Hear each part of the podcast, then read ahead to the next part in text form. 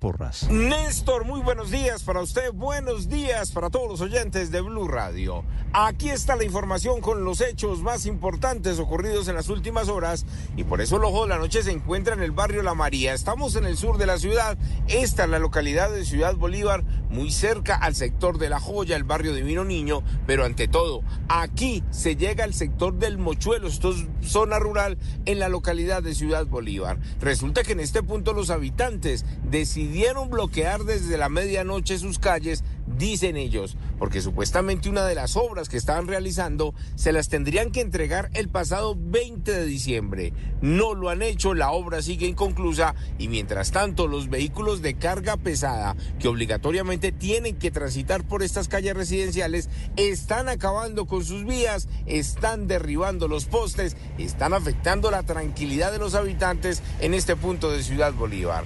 Hablamos con uno de ellos y esto fue lo que le contó a Blue Radio.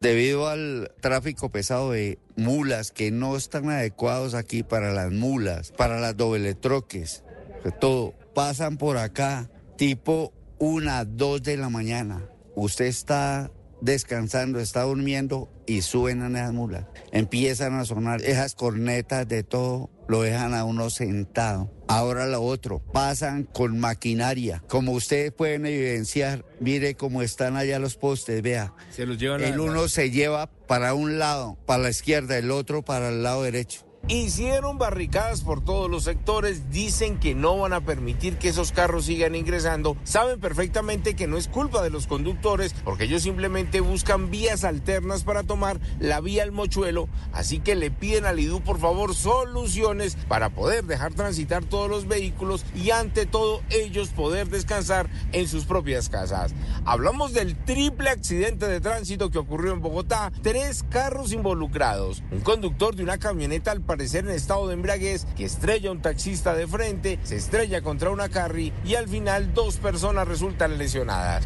La policía de tránsito está investigando si el joven a bordo de esa camioneta que quedó destruida conducía en estado de embriaguez.